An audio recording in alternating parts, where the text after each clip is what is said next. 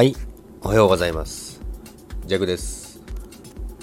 12月20日、日曜日なんですけども、今日もまた朝起きたら、さらに雪が積もっております。まあ、写真に上げてる通りなんですけども、ちょっと今日はさすがに雪かきしないと、さっきちょっと出たんですけど、長靴履いてても、もう、長靴の中に雪入ってきます。まあ、30センチ、40センチぐらいですかね。もう積もってるんで、さすがに、雪かきしないとダメなんで、今日は朝から気合入れて雪かきしようと思います。朝から肉体労働。でも雪かきすると結構、なんか朝一から雪かきすると体の調子がいいんですよね。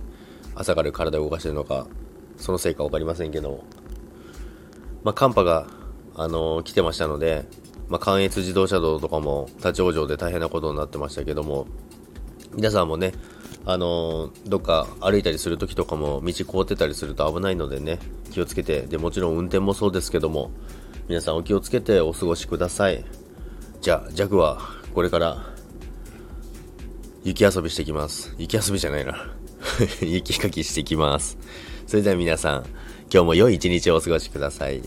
それではさよなら。